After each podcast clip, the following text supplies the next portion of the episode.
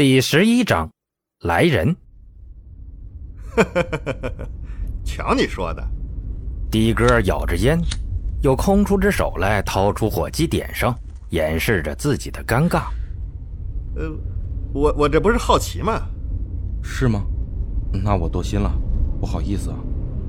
陈斌也颇为斯文的道着歉。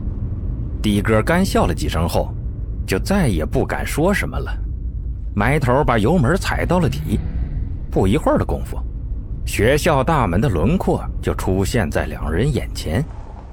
那，到了，一共五十七块。呃，我收你五十五就……呃，我操，是什什么鬼？的哥正数着钱呢，冷不防车头被一群手拿钢管、浑身肌肉的大汉给围了起来，他顿时发出杀猪般的惨叫。你你们想干嘛？打劫啊！我我报警了啊，我告诉你们。陈斌也是一脸懵逼的看着眼前这群壮汉。老实说，在看第一眼的时候，他还以为是爷爷的老战友们耐不住寂寞，提前送来一批人给陈斌撑场面呢。因为中午的时候，就有个很是面善的老爷爷问陈斌要不要撑场面的学生，不过当时陈斌客气的拒绝了他。但陈斌很快就发现不对，因为这帮人带头的，赫然就是头绑绷带的牛赖子。陈斌顿时知道出事了，连忙窜下车，质问道：“怎么是你？可不就是我吗？”牛赖子看着陈斌，嘴角斜挂着一抹让人恶心的笑容。“陈老师，好久不见呢，你出来办学校也不招呼一声。”是不是有点见外呀？旁边几个拿着钢管的人配合着向前走了一步，气氛顿时显得凝重了起来。你想怎么样？陈斌摆出副拳击的架势防备着。这里已经是校门口了，闹出点动静，铁船甲就能出来。陈斌心里也不是很虚。牛赖子纵着肩退后了一步，让出个高壮的人影来。不想怎么样。我只是听说你开了武校，带几个同行过来给你喝喝彩而已。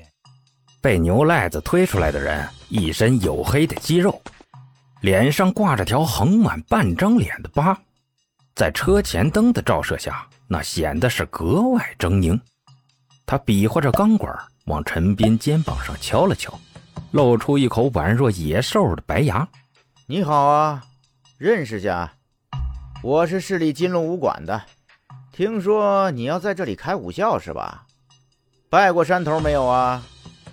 陈斌恍然大悟，他就奇怪呢，牛赖子哪来这么大本事，纠结起这么一帮人？原来呀，是玩了出驱狼吞虎的手段。不是牛赖子的人就好办。陈斌松了口气，打算息事宁人。不好意思啊，兄弟，我刚来的，不清楚行规，要不我哪天带点礼物过去给你们补上？大汉冷笑一声：“礼物不用了，你现在给我跪下，我就……嗯。”大汉话说到一半，突然拾起暗力，放在陈斌肩头的钢管狠狠往下按。如果是一般人，被这么猝不及防的来一下，估计当场就得跪下，但此时的陈斌早已不是两天前的他了。哪怕只是在系统里评判为一级的身手，在现实中那也是能一个打十个的存在。别的不说，下盘那肯定是稳的。于是大汉的动作就从原本的示威变成了之后的搞笑，发出阵便秘似的声音。陈斌阴沉着脸，缓缓把钢管打开。被握住的钢管发出咯吱咯吱的声响，在大汉见鬼的眼神中渐渐弯了下去。这位兄弟，过了吧？陈斌舒了口气，一字一顿地说道。钢管弯曲的声音在寂静的夜幕下显得是格外刺耳，围着陈斌的几个人都不由自主地咽了口唾沫。虽然他们打架用的钢管不如外面买的甩棍。没有那样的厚度和韧性，但毕竟也是属于铁制品呢，寻常摔打，哪怕是把人打骨折了，也很难弯掉。可现在他们看到了什么？一个没啥肌肉的读书人，居然把钢管弯成了个 U 字形。天哪！难不成这家伙的筋骨是铁拧的吗？霎时间，大汉们的气焰就消散了不少。老实说，陈斌也没想到自己现在的力气这么大，但也不影响他摆架子吓唬人。他放开钢管，冷冷地说道：“想打的话，我不介意，奉陪。”那汉子触电般的把钢管收回，放肚脐前，不信邪的掰了掰。钢管纹丝不动，他顿时有种回头把牛赖子揍一顿的冲动。